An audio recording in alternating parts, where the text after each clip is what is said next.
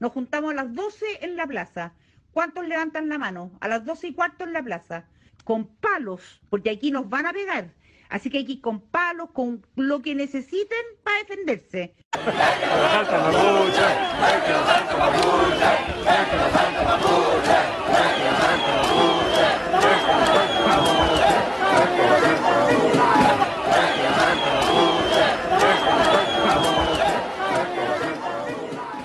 Mari Mari a todos, buenos días, buenas tardes, buenas noches a quienes se unen a este capítulo de Recado Confidencial.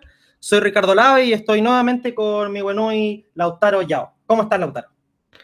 Eh, mi hermano Ricardo, estoy muy bien. Eh, hoy día tenemos un invitado muy especial. Este es nuestro primer podcast eh, que vamos a subir a YouTube, así que lo, hoy día nos preparamos bien para salir en la cámara.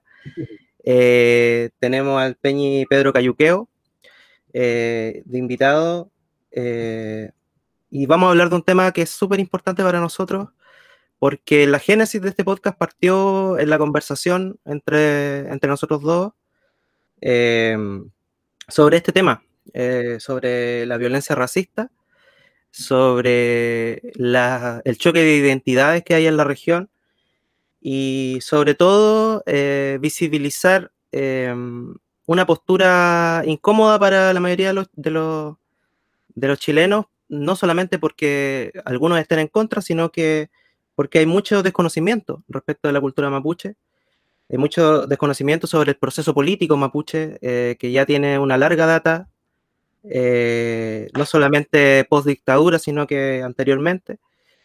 Y Pedro, el Peñi Pedro, eh, ha hecho un trabajo bastante destacable en ese ámbito con sus crónicas. Eh, él es autor de ya nueve libros, tengo entendido, Peñi, sobre, con, crónicas eh, escritas por él, con artículos que él ha escrito en los medios también. Eh, su trabajo en Asquintúe también es, reconocido. en el último libro de Walmapu, que es una, un juego de palabras, el Peñi Fernando Peiracán es el que hace el prólogo, ¿cierto? Así es. Y bueno, él nos recomienda un libro que se llama eh, Fuerte Temuco. Y, a raíz de eso se nos ocurrió la idea de invitarlo porque vemos ahí eh, que se puede polemizar mucho, eh, en el buen sentido de la palabra, respecto de este tema que es el racismo, pero también que es la comunidad regional que, que ha sido muy difícil de construir en una región marcada por la sangre y, y por la discriminación. Eh, bienvenido, Peñi. Em, queremos preguntarle primero eh, cómo vivió eh, ese, ese, día, esa fecha, qué fue lo primero que se le vino a la cabeza con, con lo que estaba viendo en televisión y partir un poquito desde la vivencia y de, de, lo, de, lo, que nos puede contar en ese momento, cuáles fueron sus reflexiones respecto de estos hechos. Bueno, Marimari Pupeñi, Marimari Pulamien, Compuché, a todos quienes nos están viendo y escuchando. Agradecerles a ustedes la invitación a, este Nucham, a conversar un, par de minutos. La verdad es que este, este es, un hito, creo yo, relevante de lo que ha sido la larga mala convivencia interétnica en la región de la Araucanía, ya en lo que nosotros llamaríamos Gulumapu, la, este país mapuche occidental, la, parte oeste del gran país mapuche. Eh, yo recuerdo que en el contexto en que se dieron estas ocupaciones de municipios, eh, en aquel tiempo fue producto de, demandas que estaban insatisfechas por parte de la autoridad respecto también de presos políticos, eh, demandas que eran bastante atendibles por lo demás por las autoridades, si es que hubieran tenido la voluntad de resolver el problema. Y, como medida de presión, algunas comunidades y, organizaciones optaron por, por, la ocupación pacífica de algunos municipios. La respuesta que vimos por parte de cierto sector de la población y de la ciudadanía regional en torno a esta ocupación, yo creo que fue algo que no nos, no, nos sorprendió a muchos y nos sorprendió por el grado de violencia, nos sorprendió por el grado también de racismo que implicó y porque las imágenes nos remitían a otra época, a épocas de quizás de, las primeras décadas del siglo XX, donde el racismo regional era declarado y explícito, donde también muchos vimos escenas que eran parecidas a lo que sucedía en Estados Unidos con, con la lucha de los afroamericanos por sus derechos y lo que había sucedido tiempo atrás en, en algunas ciudades de Estados Unidos con disturbios y con enfrentamientos raciales. Entonces fue un hecho que a mí me llamó poderosamente la atención, la violencia racista que, que pasó desde una idea racista que a veces ya a esta altura es bastante, yo diría, camuflada socialmente, pero ahí se expresó de forma física, se, expresó de forma incluso eh, con algarabía pública, porque hubieron cantos racistas, hubieron expresiones eh, que no veíamos yo al menos no, tengo nociones de haberlo visto antes. Eh, entonces, en verdad que fue un hecho bastante preocupante y, que nos alertó a muchos de quienes analizamos y escribimos sobre el tema. Ahí hay varias cosas que mencionas, Pedro, porque el racismo siempre ha estado presente en realidad. Eh, para los que somos del sur, eh, lo que ocurrió mucho tiempo con las hortaliceras mapuches en pleno centro de Temuco, con carabineros, eh, tú mencionas los casos de Estados Unidos, pero verlo desde personas comunes y corrientes, incluso con sangre mapuche, gritar el que no salta es mapuche, era un espectáculo que a esas horas de la noche era difícil de entender.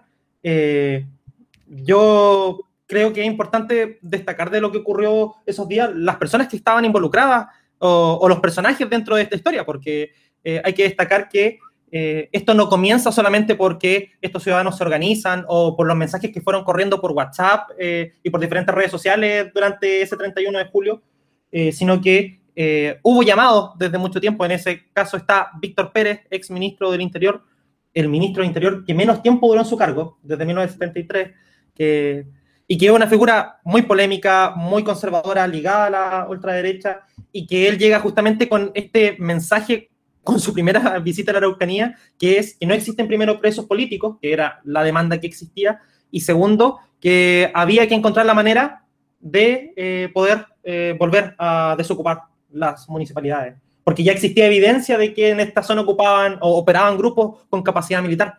Eh, entonces, ¿qué tan responsable es Víctor Pérez de este problema y de esta situación que estamos discutiendo? Bueno, yo creo que el ministro Pérez fue quien le otorgó un marco de impunidad, le garantizó un marco de impunidad a todos aquellos que estuvieron disponibles para, para ese tipo de actuaciones violentas y racistas en el desalojo de, los municipios. Si la principal autoridad de, la seguridad pública del país está haciendo un, casi un llamado a la autodefensa patronal, está haciendo casi un llamado a que los ciudadanos eh, recuperen, entre comillas, ese tipo de espacios públicos que estaban ocupados en una protesta pacífica.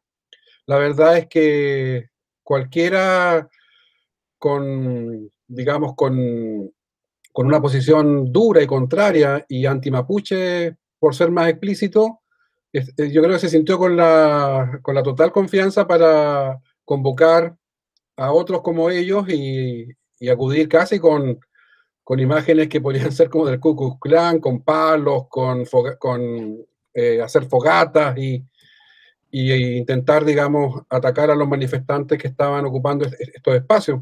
La verdad es que fue algo bastante, bastante serio, bastante grave. Además sucedió en comunas emblemáticas, en comunas emblemáticas donde la derecha más ultra regional tiene bolsones de votantes bastante, bastante activos.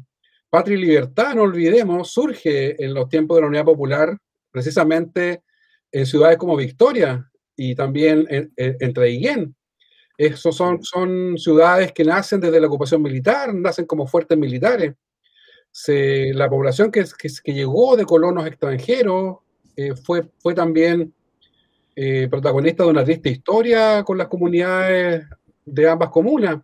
Y los chilenos que llegaron también a, habitar estos pueblos, estas ciudades, también cargan con, su, con un pasado no tan limpio. La, colonización de la Araucanía chilena fue básicamente veteranos de guerra, de las campañas militares, bajo pueblo, bajo pueblo de la zona central que migró hacia el sur, eh, mucho bandolero, mucho también, digámoslo de esta forma, eh, jornalero, peón de, hacienda, que, siempre ha tenido un comportamiento también de mucha obediencia, incluso electoral, frente al patrón.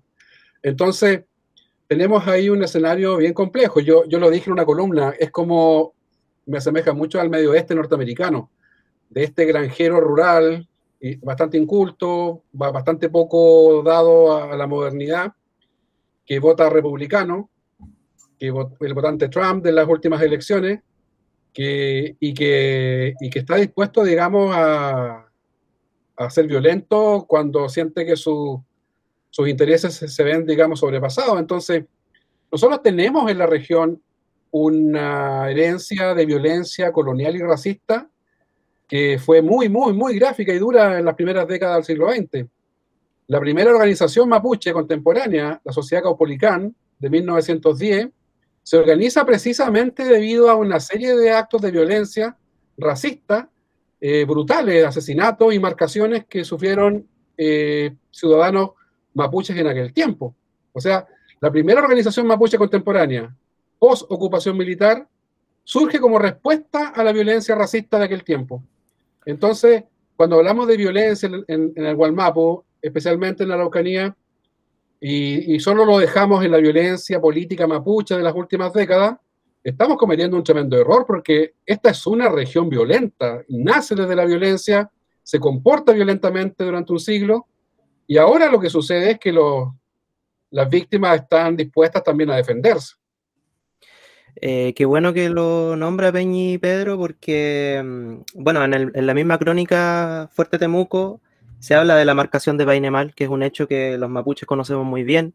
Eh, este programa igual se hace para, personas que no están tan interiorizadas, así que para hacerles un resumen, eh, Herman Mitchell se llamaba el, latifundista, eh, era uno, de los hombres más ricos de Cautín en esa época, recibe al Peñi Painemal en su fundo que le va a reclamar por unos animales que se le habían metido a su terreno. Y él toma la decisión con sus hombres de eh, someter al Peña Painemal eh, y marcarlo como un animal con un fierro caliente en una nalga. Posteriormente a eso, la indignación que se genera, de lo que estaba hablando el Peñi, eh, genera que el Estado tenga que actuar, tenga que perseguir a este latifundista, que con una red de apoyo también se, se, escabulle unas semanas hasta que finalmente se entrega eh, dice que está enfermo, eh, muere de una enfermedad, de una pulmonía. Y lo que me llamó la atención a mí del relato es que la reacción de los, colonos y de los latifundistas es eh, la misma que tienen ahora con todos los hechos, o sea, es la victimización, pero no solamente recurrir a, hacer un reclamo de víctima que podría denominarse legítimo, en, algunos casos, no estoy hablando del caso de, de Mitchell, yo creo que él no tenía nada de víctima, pero eh, además de victimizarse, inmediatamente eh, recurren a la caricatura, recurren a deshumanizar al mapuche, de que el mapuche es malo por naturaleza, de que el mapuche persigue, de que el mapuche mata, eh, y le adjudican prácticamente la muerte. Él es como el primer mártir de los colonos. y... Es, prácticamente como la campaña de terror que está haciendo la APA actualmente y que tuvo ahí a Gloria Navellán involucrada. Claro, es que no hemos avanzado nada. Se le filtran los audios de vez en cuando. sí, pues también. Entonces no, hemos avanzado mucho, eso es lo que quería decir eh, respecto de esa época. Bueno, ellos no han avanzado mucho respecto de sus reacciones eh, frente a estos hechos. Eh, Gloria Nevellán, qué bueno que lo nombraste, Ricardo, y APRA, que, es una asociación también que tiene las dos caras de esto, que es, por un lado, la victimización.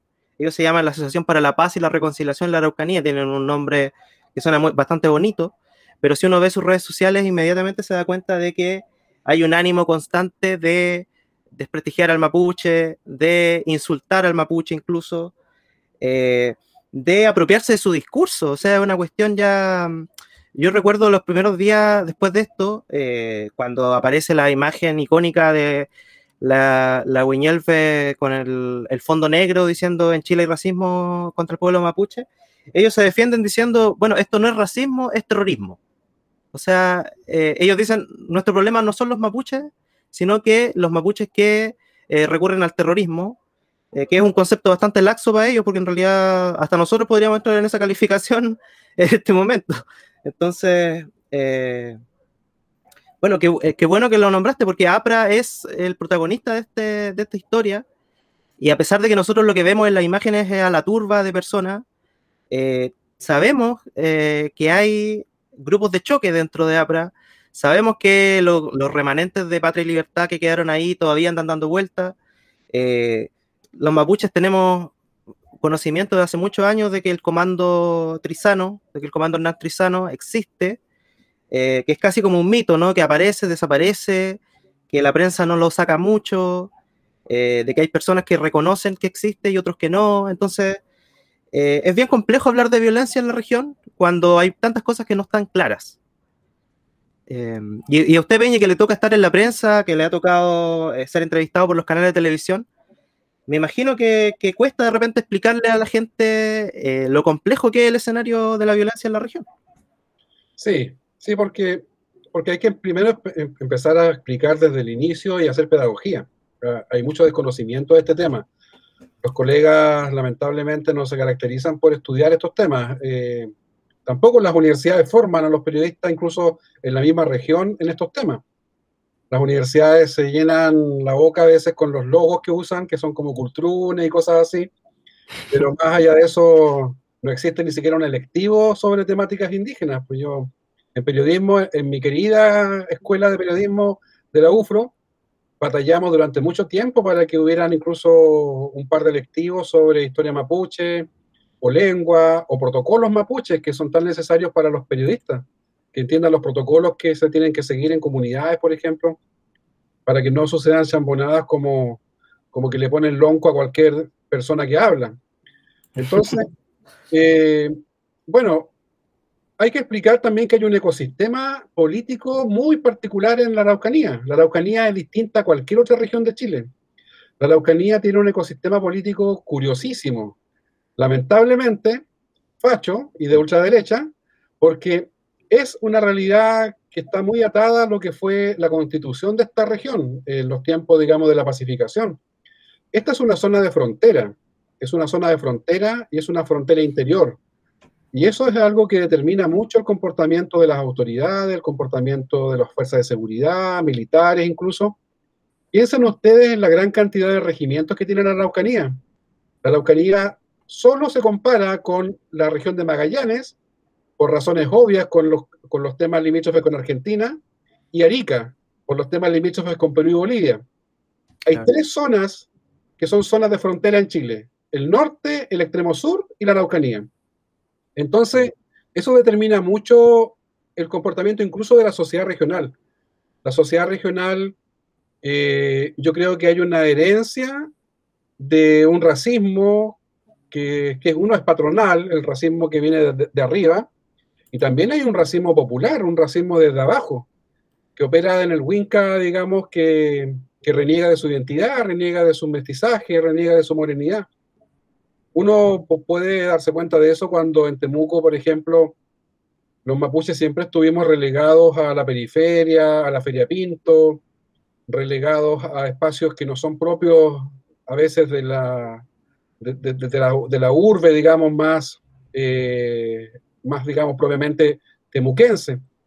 Y uno escuchaba comentarios racistas desde los cuicos de Temuco hasta desde los sectores populares, donde muchas veces uno escuchó ese clásico, soy pobre pero no soy indio. Entonces, eso es algo que hay que explicar, porque el racismo es un fenómeno cultural y por tanto es un fenómeno transversal en la sociedad no, no es solamente el, rico el racista, el pobre también se comporta de forma racista porque recibe una educación que es racista y colonial en Chile. Entonces, eso que en la, Araucanía, eso adquiere ribete muy, muy explícito en distintos ámbitos y que es distinto a todo lo que sucede en el resto del país. Porque, ¿qué pasa? ¿Por qué sucedieron cambios tan importantes, por ejemplo, en los últimos años? Convención constitucional, estallido social, inclusión de pueblo originario en la, en la convención, presidencia indígena en la convención. ¿Por qué sucede eso? Y, y aún tenemos este ecosistema en la Araucanía tan particular. Bueno, sucede porque el resto de Chile está necesariamente caminando hacia un cambio cultural, está necesariamente avanzando, está necesariamente eh, aprendiendo cosas. Pero la Araucanía se mantiene como, un este, como este territorio un poco eh, de frontera, que, en donde persisten estos discursos racistas, persisten estos comportamientos, y por lo demás, donde está instalado el conflicto. Entonces, eso es algo que, que a nosotros nos, nos determina mucho nuestra relación con el Winca en la región. El discurso multicultural, plurinacional, intercultural o como queramos llamarle, en la Araucanía no, no, gana votos.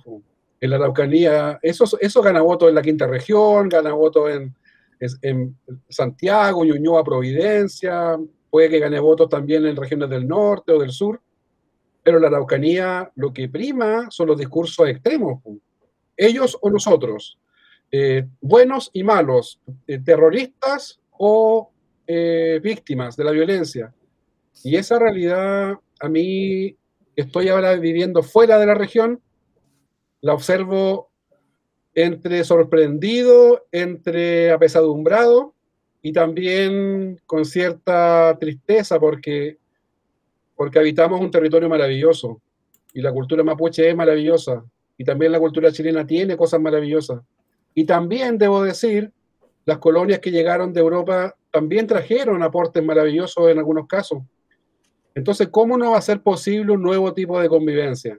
¿Cómo no va a ser posible que podamos, todos los que habitamos el Gualmapu, eh, avanzar hacia una convivencia interétnica respetuosa, con los derechos mapuches reconocidos, eh, con la posibilidad del autogobierno mapuche, de las autonomías, de la libre determinación interna. Bueno, no se ve cercano cuando escuchamos a APRA o cuando escuchamos a Gloria Navellán o cuando escuchamos incluso a políticos de, de la derecha más, entre comillas, moderada en Santiago, que apenas se bajan del avión en la Araucanía se ponen conservadores y se ponen extremistas, porque... Como Sebastián Sichel que llegó a prometer estado de sitio. Bueno, ellos... Esa es una de las particularidades de la región. Tú puedes escuchar a un político de derecha, de derecha, por ejemplo, no sé, estoy pensando en Evópolis, estoy pensando en RN, estoy pensando incluso en, los sectores más liberales. Tú los puedes escuchar en Providencia y puedes y lo encuentras que están a favor de todo. Marihuana, matrimonio homosexual, eh, distintos tipos de familia, eh, eh, están disponibles para los temas indígenas, están disponibles para incluso para discutir la plurinacionalidad pero toman un avión, se bajan en, el aeropuerto de Freire y se transforman en el Ku Klux Klan, en los voceros del Ku Klux Klan. ¿Y por qué sucede eso? Porque le tienen que hablar al votante de la Araucanía. Y el votante de la Araucanía está esperando ese discurso, el discurso más duro. Entonces, ese, es, un absurdo y, estamos viviendo una, una, cosa como de realismo mágico allá. Sí, y bueno, han mencionado muchas cosas, pero eh, lo primero es que acá, en, cuanto a, cómo el periodismo o los medios de comunicación han llevado el tema mapuche, siempre hay una deuda pendiente y bueno, ahora en la convención se está discutiendo, hay un espacio para lo que va a ser el pluralismo en los medios de comunicación. Eh, yo que salí hace un par de años de la carrera de periodismo de la misma escuela, eh, doy cuenta de aquello, de que no hay una preocupación, sobre todo en un territorio tan particular, y que cuando uno llega a Santiago y, no sé, un colega eh, en, un en el diario me dijo que Temuco quedaba a la altura de Talca, ya uno se da cuenta que eh, la cosa va mal. Eh, lo otro respecto a, lo conservador, esta ignorancia que, ha, repercutido en el chileno común, también hay una especie de odio, porque a mí me ocurre que, bueno, yo tengo familiares carabineros y muchos llegan diciéndome, no, pero ellos tienen beca, ellos tienen beneficio.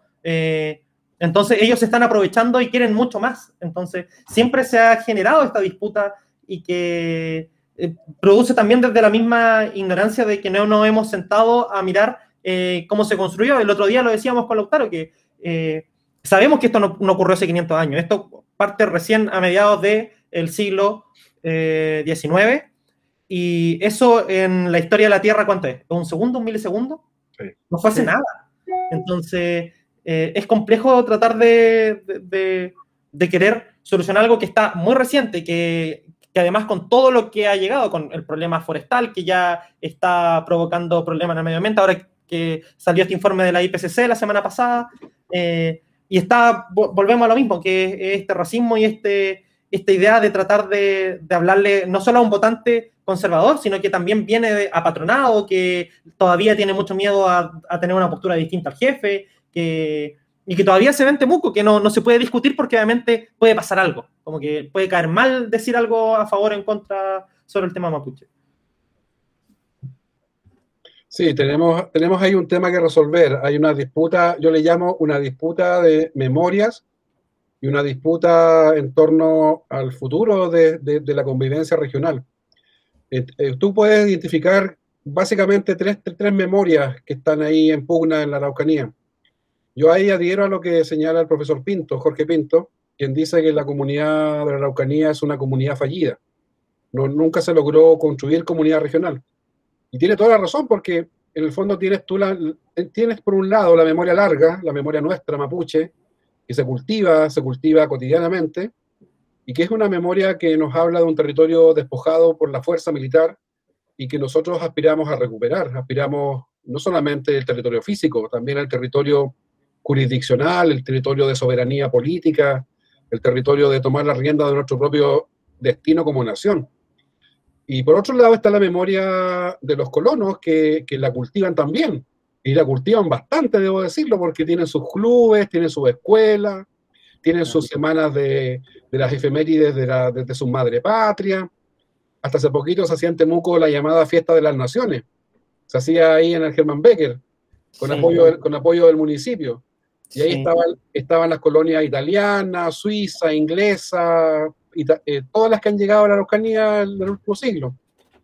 Y, y, ellos también cultivan la memoria y lamentablemente la cultivan demasiado porque eso les impide también mimetizarse con la población lo, local, digamos, que, una de la, que uno de los objetivos de la colonización europea. Eh, quienes plantearon esa idea en el siglo XIX pretendían, digamos, que el, el que llegaba de afuera pudiera comillas, mejorar la raza, y en ese sentido se buscaba que se, que se produjera una mixtura entre el, el, el, chileno local y el europeo, pero fallaron completamente en su plan porque las colonias se encerraron en sí mismas y se transformaron en guetos culturales, donde, donde se casan entre ellos incluso. Tú no vas a encontrar un Luchinger, un Luchinger cayuqueo, por ejemplo, y tampoco vas a encontrar un Luchinger Pérez, lo más probable es que te encuentres con algún Luchinger que tenga también un segundo apellido suizo. O de otra colonia como lo puede ser la francesa o puede ser, digamos, la italiana. Entonces, está esa memoria también, la memoria de los que llegaron de afuera y que siguen pensando, pensándose como ciudadanos de primera categoría porque llegaron de afuera. Y en tercer lugar está la memoria guacha, la memoria eh, del chileno, del colono chileno, del descendiente de colono chileno, que es una memoria, no quiero ser ofensivo, ¿ah? yo siento un gran cariño por los chilenos y, lo manifiesto siempre, pero es una memoria que tiene que sentarse al diván del psicoanalista muy pronto, porque tiene conflictos seriamente no resueltos consigo mismo. E-, ese chileno racista, ese chileno eh, que muchas veces es apatronado, que, el que no tiene opinión propia y que reniega de su mestizaje porque son casi todos morenos, la verdad es que tiene un tema no resuelto con el espejo. Y eso es algo serio, es algo que requiere atención. Entonces, piensa tú el desafío gigante de que estas tres memorias logren dialogar, logren encontrarse, logren sincerar también lo, que ha sucedido. Yo he intentado, y creo también que lo hacen otros mapuches, eh, hombres y mujeres que están trabajando desde las letras, eh, Licura nos, nos, abrió ese camino en el pasado, que es dialogar con la otra sociedad. ¿ya? Y en los libros que he publicado he intentado hacer ese diálogo con la otra sociedad, e, explicarle lo que pasó, e, e, contarle lo que aquí sucedió, para que en ese conocimiento mutuo nos podamos ir entendiendo, nos podamos ir comprendiendo. Ahora, hmm. no se ve del otro lado mucha reciprocidad, pues, no, no, no, no, se ve mucho interés porque, porque las cosas se han ido radicalizando, los discursos se han ido poniendo más duros y también hemos tenido gobiernos nefastos que, que han, le, han puesto benzina al fuego, si eso, eso es innegable. Eh, tuviéramos autoridades políticas, parlamentarias o autoridades locales que, que tengan una visión de diálogo, de diplomacia, de, de, ir al fondo de los problemas que nos afectan, yo creo que sería un camino distinto, pero, pero por lo pronto eso está, estamos lejos de ese escenario. Yo quiero hacer una acotación porque me, me estaba acordando mientras el Peñi hablaba de, la, de las tres memorias, eh, un documental de la Deutsche Welle, que creo que se llama la, la, lucha por las tierras, una cosa así, donde cuenta un poco... ¿Es mayor o no? Eh, no, no. Eh, sale el caso de los Tralcal, eh, de los Peñis que están presos, eh, y su relación con los Luxinger. y lo más interesante que tiene es que se meten a la casa patronal de los Luxinger, está toda la familia Luxinger, y me da mucha risa porque en los comentarios uno ve mucho patriota hablando de, de, que hay que defender Chile, de que Chile es de los chilenos y los mapuches son terroristas. Eh, un, un, montón de, de, ignorancia repartida ahí, pero los Luxinger en ningún momento hablan español. Están todo el rato hablando en suizo entre ellos. Le hablan a la periodista que es alemana en alemán, súper bien ellos, eh, eh, como si estuvieran allá. Si de hecho uno se imagina que están en los Alpes suizos, eh, uno no se da ni cuenta que están en la Araucanía. O sea, no, no hay ninguna, están completamente encerrados en esa realidad. Y, y ahora hablando de, del tema del lenguaje, bueno, es cosa de ver lo que pasó con la, la mien Elisa Loncón en la convención, ¿cierto? Eh, hubo una sobrereacción, a mí me parece, y hubo un aprovechamiento político tremendo de, una convencional de la ultraderecha que es Teresa Marinovich, que también tampoco podríamos decir que es muy patriota eh, ser una Marinovich, eh, pero también ella, desde su, desde su colonialismo, digamos, que, que trata de conectar con ese chileno de ultraderecha también, antimapuche, eh, desde su ignorancia, eh, intenta impugnar el mapuzugún como un idioma legítimo en la convención. Eh, ahora le agarraron mucho cariño al español, una cosa que no, no pasaba antes, y bueno, esas son mis acotaciones en realidad. Yo le encuentro toda la razón al Peñi en ese sentido. Yo creo que el chileno tam, tampoco, por un lado, no conoce al mapuche, pero tampoco es que conozca mucho al colono. Como que al colono lo ve como a un igual, eh, incluso a veces como un ejemplo a seguir. Eh, hace poco estuve viendo una serie que se llama Dignidad, que habla de la colonia Dignidad de Paul a, propósito de Víctor Pérez. Eh, y también pasa lo mismo, en un momento nombran a la colonia dignidad y dicen un lugar de trabajo ejemplar. Entonces, el ideal del europeo eh, trabajador, esforzado, que no vamos a decir que, que todo es mentira, pero, pero claro, el, el, diván del psicoanalista está abierto para los chilenos, porque en realidad, ¿qué tanto, de, qué tanto eh, en común tienen con esos colonos y qué tanto en común tienen con nosotros? Es algo que tienen que descubrir y hay que invitarlos a descubrirlo porque se van a dar cuenta, se van a sorprender mucho. Si nosotros sí. no estamos diciendo que nosotros tengamos toda la respuesta y que nuestra cultura es como la madre patria de esta tierra, pero sí eh, es muy importante. Tenemos muchas cosas en común. Bueno, y piensa, piensa lo siguiente. Años atrás, cuando se daba esta cosa tan curiosa de la fiesta de las naciones, que el, el alcalde Becker la financiaba con, con, con Tutti, digamos, y que hay que destacar que Becker no dejaba poner la Guanufoye o bueno, la, sí, ninguna de las banderas mapuche. Bueno, o, o, en ese contexto, un grupo de mapuche, en ese tiempo me convocaron también, fuimos al municipio para pedirle al alcalde que también se pudiera existir un stand de la nación mapuche en esa fiesta de las naciones.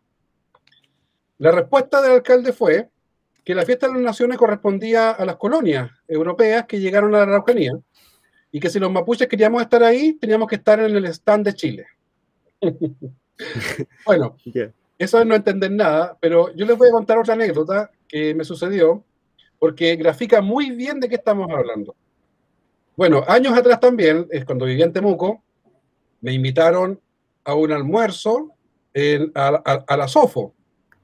Meterse en la SOFO es como meterse en las fauces, digamos, del, de los sectores más contrarios y reaccionarios a las demandas indígenas en la región. Yo tengo esa particularidad, yo tengo estómago, el estómago bastante fuerte, digamos, eh, soporto bastantes cosas, y me habían dicho que ellos querían, eh, la directiva y un grupo de encumbrados latifundistas querían escuchar mi visión respecto de lo que estaba sucediendo. Bueno, yo fui a esa, a esa actividad, eh, yo la, la, cuento en uno de mis libros, ya no recuerdo en cuál, pero conté esa, esa experiencia, y allí yo intenté vanamente hablarles del conflicto, del tema histórico, cultural, en fin, y la verdad es que fue hablarle, digamos, a una pared, porque no hubo mayor, mayor comprensión, digamos. Este, hablamos además de una élite, eh, una élite araucanía bastante inculta. Leen bastante poco, la verdad. Entonces, eso también me causó mucha curiosidad porque han despilfarrado mucha plata en la educación de sus hijos y en una mala educación de sus hijos. Entonces, el punto está en que después llegamos a la hora del café, ya finalizando como ese almuerzo que, hubo, y yo escuché a dos de ellos que estaban conversando sobre, parece, sus vacaciones que habían tenido su familia. Entonces uno de ellos le decía al otro, oye, Jorge, no sé, por decir un nombre, eh, ¿fuiste a visitar a, tu, a tus parientes a, Europa este, este, año? Y otro le decía, sí, pero tuve demasiados problemas eh, de migración, ahí en el aeropuerto en Baraja, en España, cada vez están más complicados, en fin. Y el otro le responde, pero ¿tú no tienes doble nacionalidad? Y el otro le dice, no.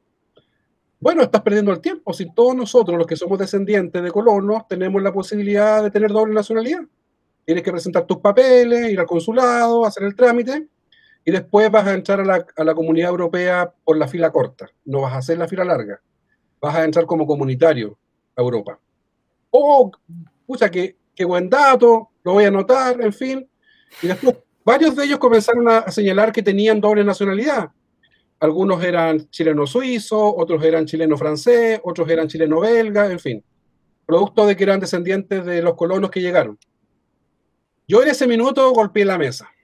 Bueno, no, la golpeé, porque habían dicho que somos violentos.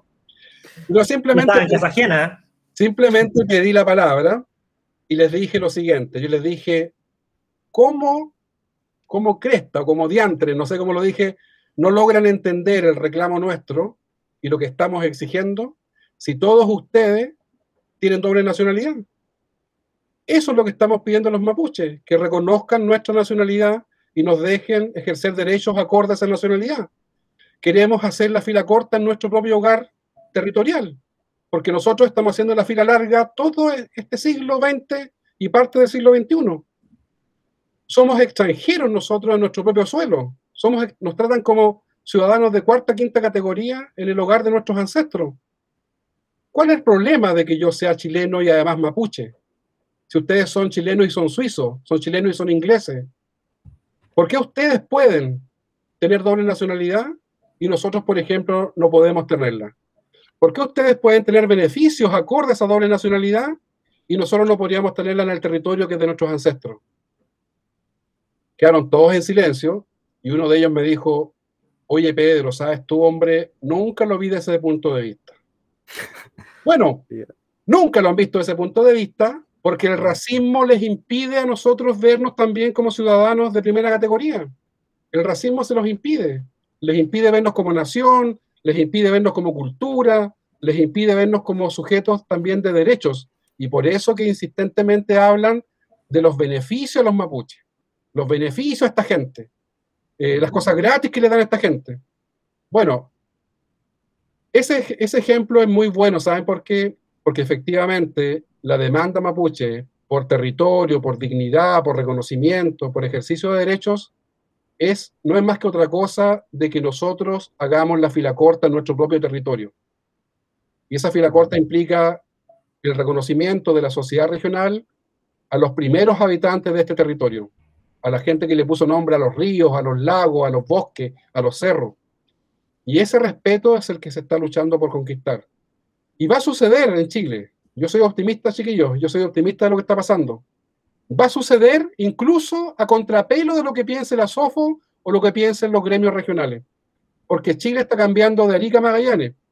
Y no se va a detener ese cambio porque un grupo de granjeros de la Araucanía está en contra. Porque está Luis Mayol en la convención constituyente representando ese gremio también. Y absolutamente en minoría. Sí.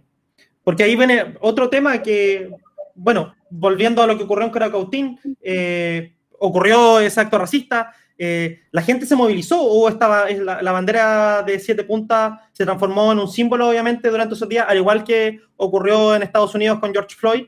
Eh, posterior a ello, eh, los, bueno, Celestino Córdoba de, pone su huelga de hambre a fin de mes de agosto de 2020, eh, al mismo tiempo que los camioneros también levantan su paro y logran solucionar todos sus problemas rápidamente, a diferencia de estos 95 días que tuvieron que esperar los presos políticos.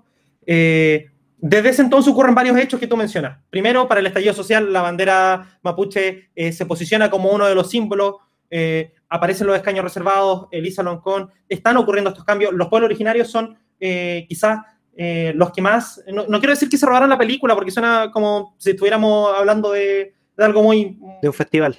De un festival. Eh, sí. Porque en realidad ha sido muy interesante ver, por ejemplo, hace poco el diálogo que hubo con un, un, un Salgnam, que tuvo la oportunidad de por primera vez hablar en un espacio público y contar eh, lo, los problemas que ocurrieron en, en, en, su tierra con el despojo, con la humillación, con la muerte, eh, y que por con cierto... el exilio. Con el exilio. El exilio, sí.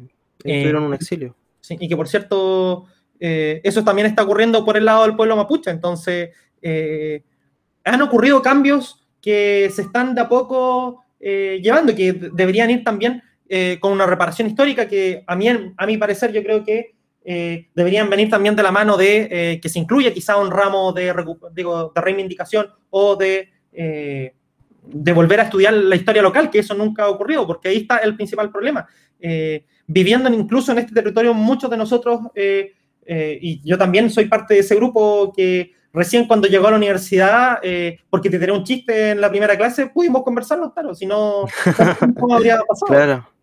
Claro, eh, bueno, eh, para contarle al Peñi, nosotros eh, tenemos una amistad hace muchos años, eh, nos metimos a estudiar periodismo a la UFRO, Ricardo terminó la carrera, por error, terminó la carrera, a mí me, por lo mismo que, que, estábamos hablando, me costó mucho avanzar en la carrera y bueno, en realidad nunca fue mi vocación, en realidad no, no lo tengo claro porque ahora estoy haciendo este podcast, ya vamos en el décimo, parece que tan poca vocación de periodista no tenía pero, pero sí me pasó mucho que, bueno, eh, los profesores eran personas que estaban formadas en el Austral. Eh, nosotros fuimos la última generación que tuvo el manual de Agustín Edwards en su, en su eh, currículo. y fuimos construyendo esta relación con Ricardo de amistad. Pucha, tenemos muchas cosas en común, pero también Ricardo no conocía nada del mundo mapuche, siendo él toda la vida de Temuco, eh, él, vive en Fundo del Carmen con su familia, yo, yo lo, conozco bien.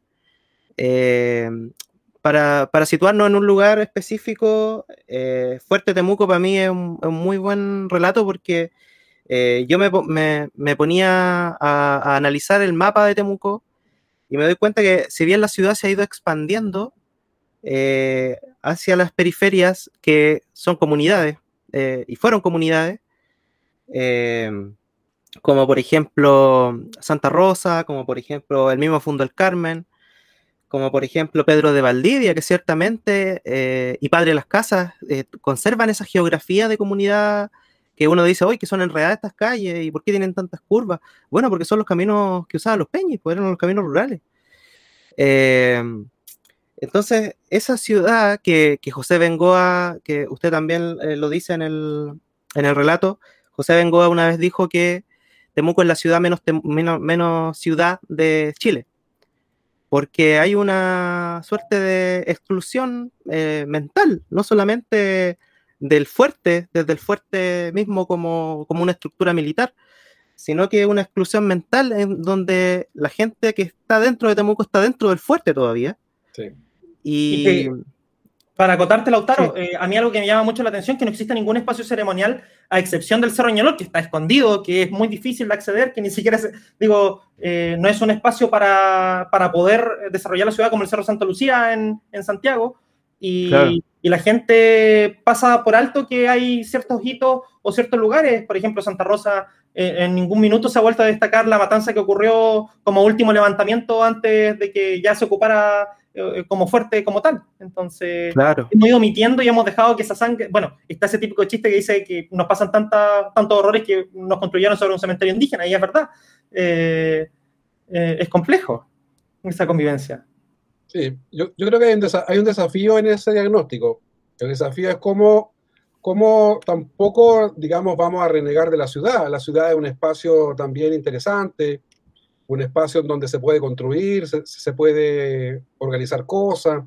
La ciudad es un, territorio también a, disputar. Y ese territorio a disputar, los mapuches urbanos, los mapuches estudiantes, los que hacen su vida en la ciudad, también pueden ir mapuchizando esos espacios. yo creo que Temuco particularmente tiene esa impronta de fuerte militar todavía, y la sociedad temuquense tiene también esa impronta. Ahora, si me preguntan a mí, por ejemplo, de hecho, hay un ranking que se hizo en Twitter una vez que fue muy, muy, muy gráfico, porque se eligieron como las tres ciudades más, más, derechistas del sur de Chile. Y salió Osorno, que parece que es muy de derecha, salió Los Ángeles, que también parece que lo es, y Temuquito, también salió Temuco. Bueno, pero yo creo que ese, ese pasado, ese pasado de fuerte militar y esa impronta que mantiene quizás hasta nuestros días, yo creo que debiera ir cambiando en el tiempo. Ya yo, yo creo que hay que hacer el esfuerzo para que, para que la propia ciudad también se reconcilie con su, con su historia, con su pasado. Esta, esta ciudad, digamos, va, va a seguir existiendo y, es una ciudad de servicios, es una ciudad universitaria, es una ciudad importante del sur de Chile, donde muchos mapuches también desarrollan actividades. ¿Cómo hacer, por ejemplo, que los mapuches comience a, a plasmarse no solamente en espacios periféricos, no solamente en la Feria Pinto, no solamente en esta idea como de atractivo de feria costumbrista, que a veces ese, ese rol se nos da a nosotros, sino que esté visible en otros espacios, en espacios de poder, en espacios académicos, en, espacios que, que, nosotros cuando... Mira, esto es lo que voy a decir, es, relevante eh, para quienes estamos aquí, porque los tres somos periodistas, o comunicadores como el caso de Andrés. Sí cuando, cuando nosotros fundamos el diario Esquintúe, estando en la universidad estudiando periodismo, nosotros queríamos poner el diario en los kioscos, queríamos que fuera un diario en papel. ¿Y por qué queríamos ponerlo en los kioscos? Porque queríamos poner en igualdad de condiciones la prensa chilena con la prensa mapuche. Nosotros queríamos que el diario mapuche estuviera al lado de la tercera, al lado del Mercurio, al lado del UN. Y cuando nosotros veíamos el diario, cuando lo, sacábamos de imprenta y lo repartíamos por los kioscos de Temuco, lo veíamos en los kioscos ahí en igualdad de condiciones, incluso con mejor papel, con mejor portada, con, mejor diagramación, con mejor incluso ortografía, que era todo un tema. Eh, nosotros nos sentíamos bastante orgullosos y a veces yo le preguntaba a los kiosqueros, que son los mejores, los mejores observadores de estos fenómenos, les preguntaba qué pasa con la gente, qué dice la gente cuando ve el diario. Y una vez me contaron que una señora mapuche que andaba pasando por el centro, seguramente de compras, seguramente habrá sido de una comunidad cercana para las casas o por ese lado, andaba con su niñita y su hijo más grande. Y el niñito me contaba, este kiosquero se quedó viendo el diario que estaba puesto afuera ahí. Y le decía, mamita, le decía, mamita, mira, este es un diario mapuche, este es un diario nuestro, este es un diario mapuche. Mira, ahí salen los peñis en la, en la portada.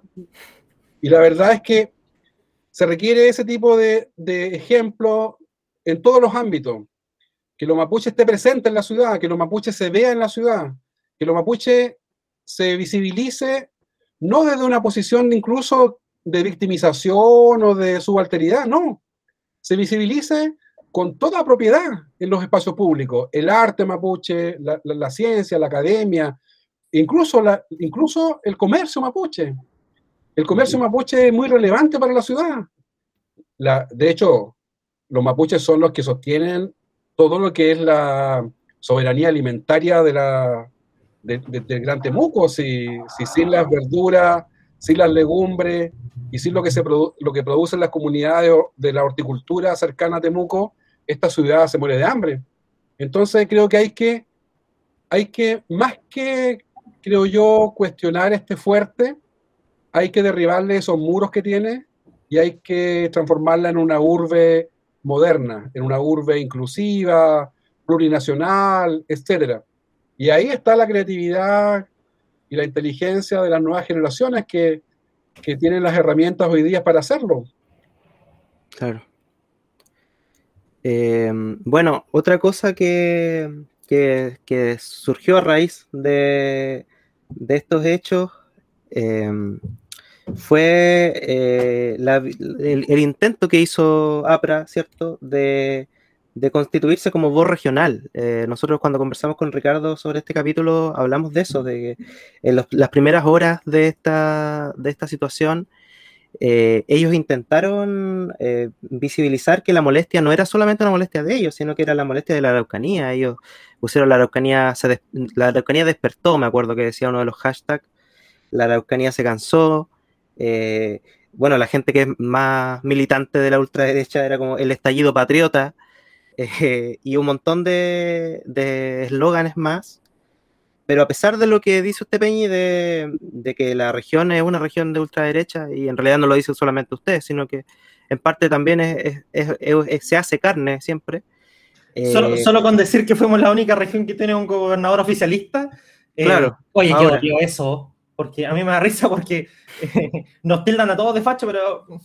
Sí, o el sí, también que ganó el sí en la región. Oye, que haya ganado la eh, prueba, aunque haya sido la región que tuvo menos apoyo, bien. Sí, pues.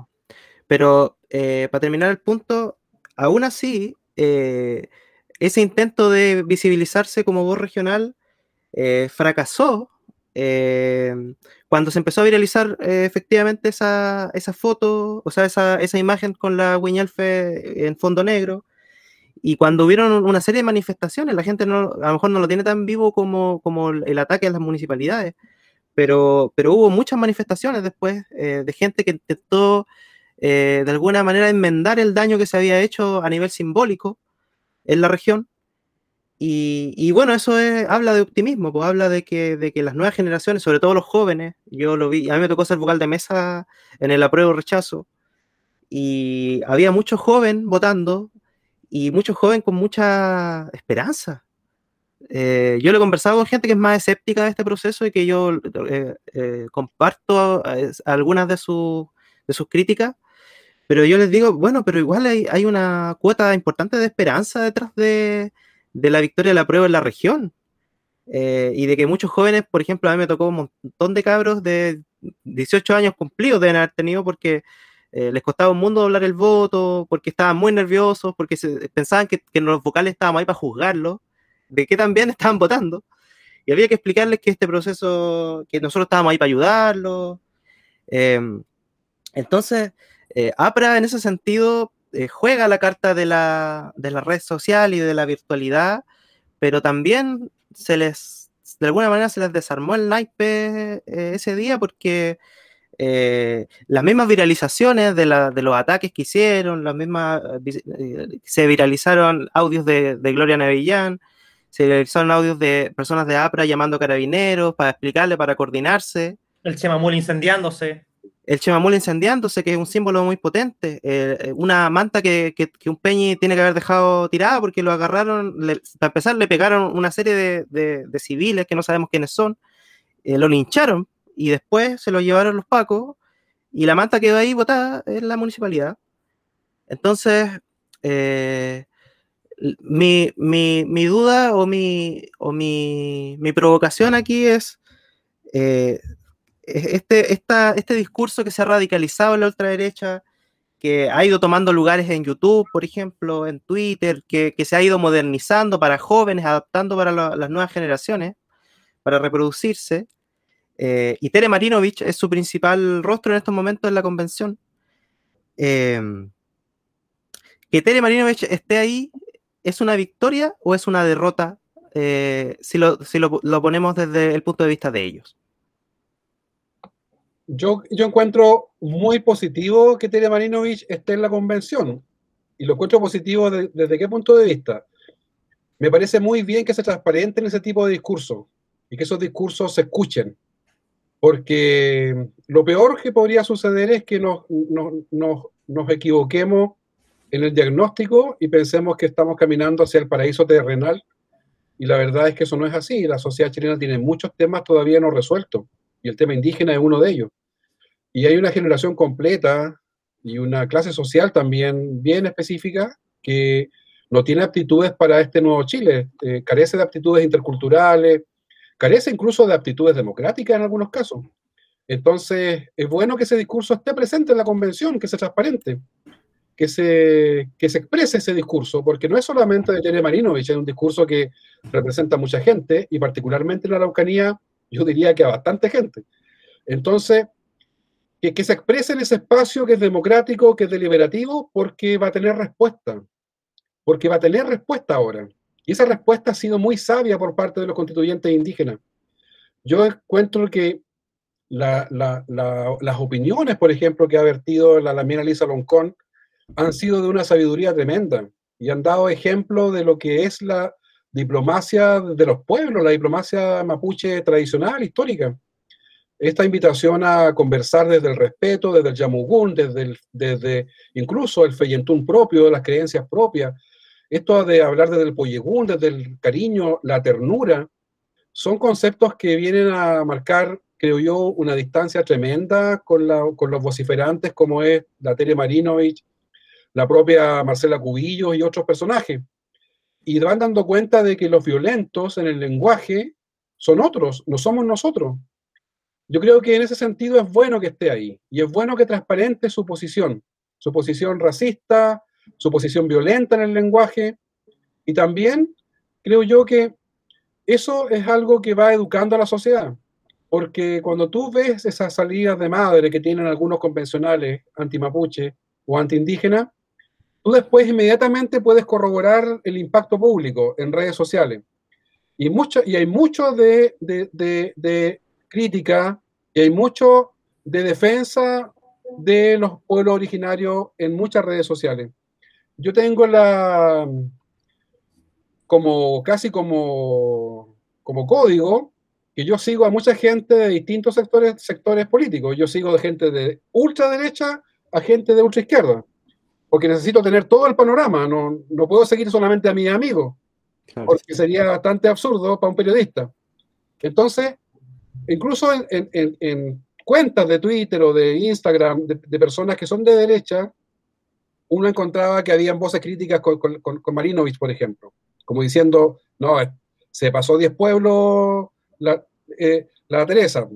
Entonces, eso es muy bueno que suceda, porque en el fondo hay un control social, hay un control social sobre una forma de ver el país, una forma de entender la democracia, una forma de entender la relación con los pueblos originarios que va a desaparecer pronto si Chile viene formateado de forma muy distinta a las nuevas generaciones, muy distinta. Yo, te, yo les aseguro que este país va a ser otro país en, en los próximos 20, 30 años. Y va a ser otro país porque ya no se sostiene ya no se sostienen discursos de odio racial, discursos de agresión a minorías sexuales, incluso de, agresión gratuita a las mascotas, a los animales, a quien sea. Hay, otro, hay otra forma de entender la sociedad. Y esa forma, la buena noticia para nosotros es que conecta por primera vez con nuestro pensamiento, con, nuestra, con nuestro lugar en la historia. Nosotros los pueblos originarios hemos estado en el lugar incorrecto de la historia demasiadas veces cuando fue el quinto centenario, eh, cuando, cuando fue el descubrimiento de América, nosotros estábamos absolutamente en el lado incorrecto de la historia y nos pasaron por encima de forma, de forma genocida. Cuando se independiza la República, nosotros también estábamos en el lado incorrecto porque nos tocó después la invasión criolla. Luego, en las revoluciones sudamericanas de los 60, 70, las experiencias de izquierda, también nosotros estábamos en el lado incorrecto porque muchas Muchas revoluciones nos utilizaron como carne de cañón o bien nos pasaron por encima. El racismo también fue parte de la lucha revolucionaria continental. Pero ahora, mágicamente, pareciera ser que estamos en el lado correcto. Incluso este informe sobre cambio climático eh, establece que las culturas originarias son las que tienen probablemente la respuesta a, que evitemos el colapso eh, ecológico en el planeta. Entonces, eso nos llama a nosotros a ser muy, muy inteligentes y creativos en el discurso. Nosotros hoy día estamos surfeando una ola, estamos arriba de la ola.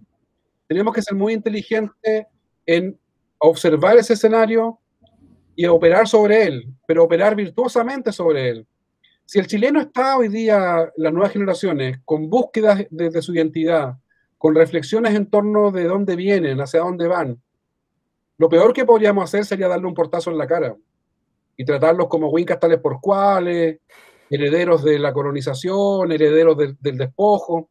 No, yo siento que tenemos que abrirle la puerta y la ventana de nuestra ruca, de nuestros de nuestros loft, para que se empapen de esa historia no contada, para que se empapen de esa creencia, de ese feyentún tan rico que nosotros los pueblos originarios cultivamos.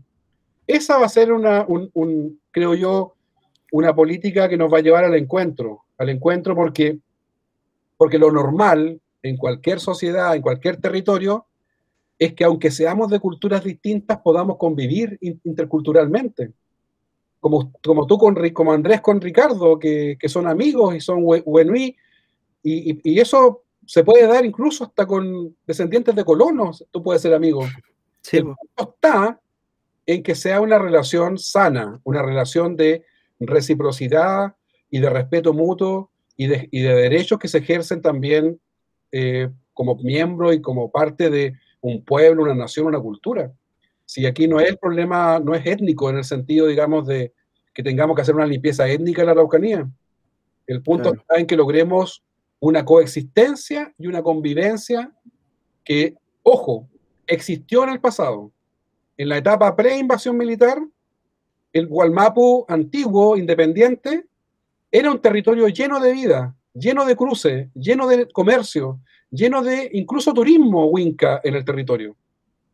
Y eso es algo que yo, que yo y otros más, obviamente, hemos ido eh, graficando nuestras obras. El Gualmapu pre-invasión era un territorio inmensamente rico en contactos con los Winca, en comercio, en intercambio cultural, matrimonios mixtos, etc. Nunca fue esta especie de, de territorio inexpugnable o territorio donde nadie podía entrar, en fin la cantidad de viajeros que recorrieron el Gualmapu, la cantidad de comerciantes, naturalistas, misioneros, eh, algunos turistas por ahí que yo he identificado, es, mm. es, increíble, es gigante. Y los mapuches se caracterizaban también por la hospitalidad, se caracterizaban por recibirlos muy bien, a los que andaban con buenas intenciones, obviamente. Claro. Bueno, eh, ahí hay varios personajes a mencionar, como Rewell Smith, eh, también está este prusiano que era Pablo Trautler. Exacto. Eh, son varios personajes que dejaron huella y que escribieron sus memorias eh, frente a lo que ocurría. Hay varias cosas a destacar de lo que hemos conversado, ya no hemos extendido por una hora.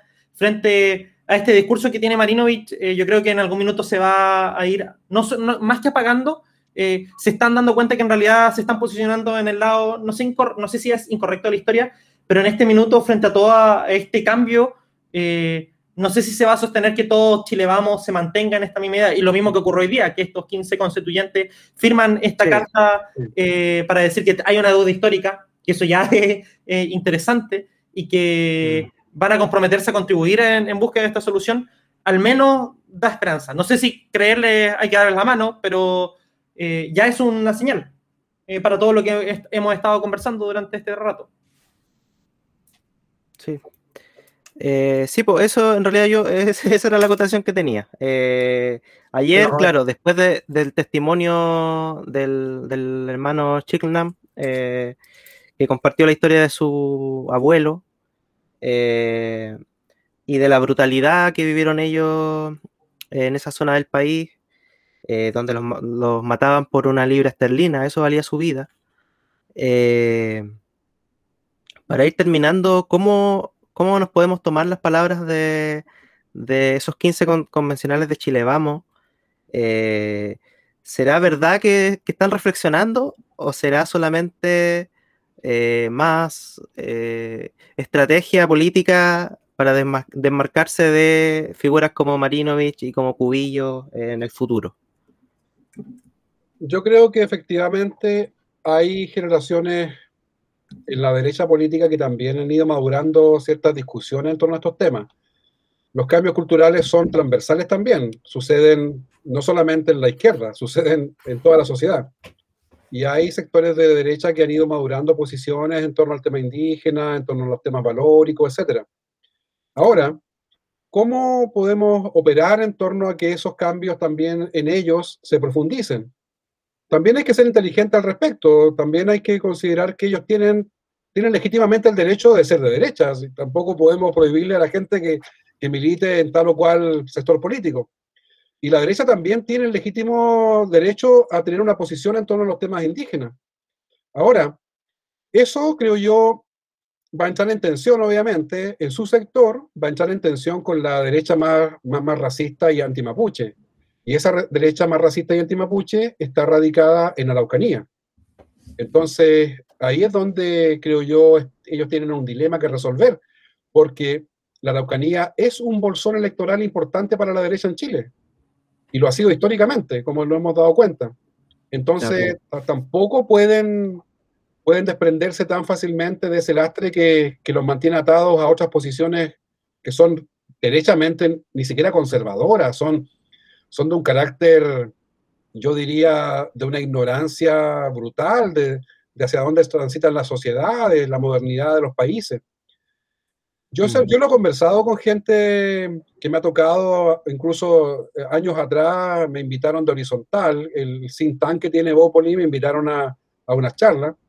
Y yo les decía a ellos que me sorprendía el grado de, de ignorancia de estos temas cuando sectores de, digamos, liberales en Canadá, en Estados Unidos, en Nueva Zelanda, en los países nórdicos, han implementado políticas súper, súper avanzadas en temas indígenas eh, en esa democracia.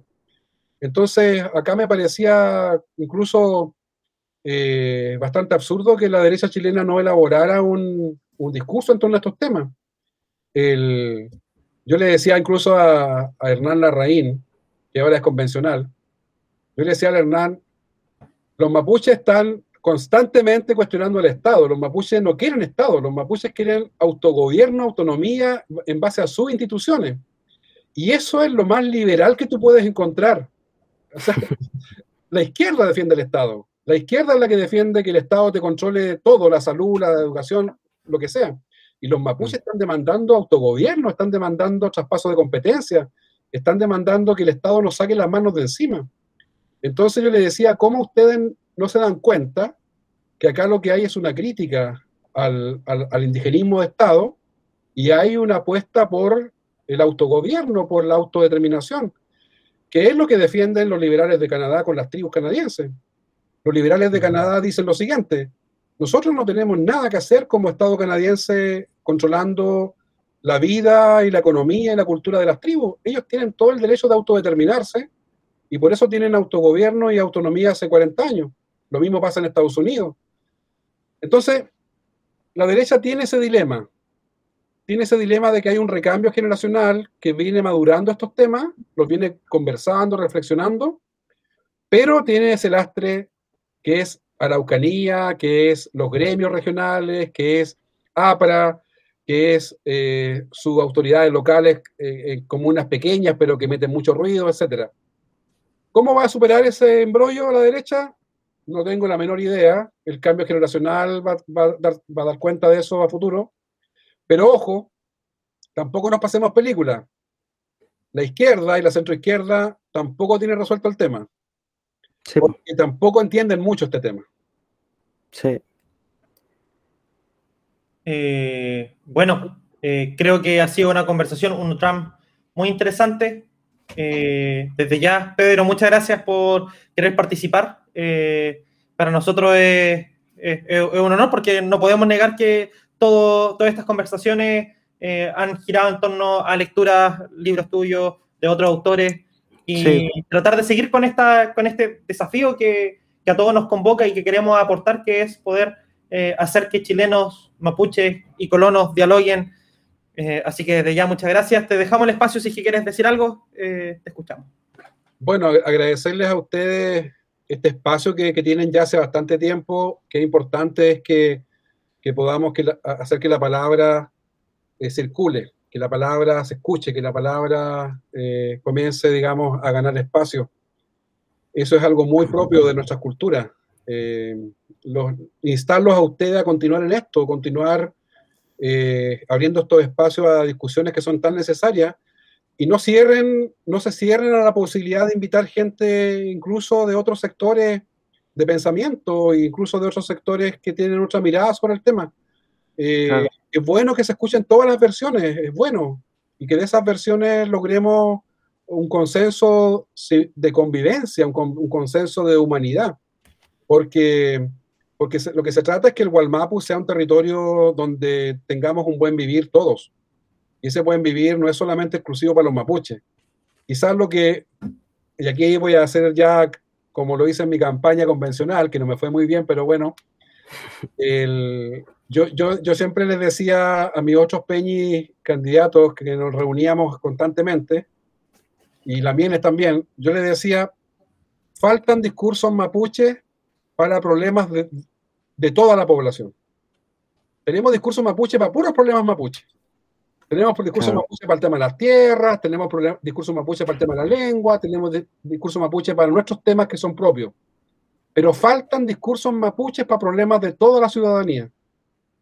Eso va a ser un salto gigante en el futuro, porque cualquiera se identifica con ese discurso mapuche.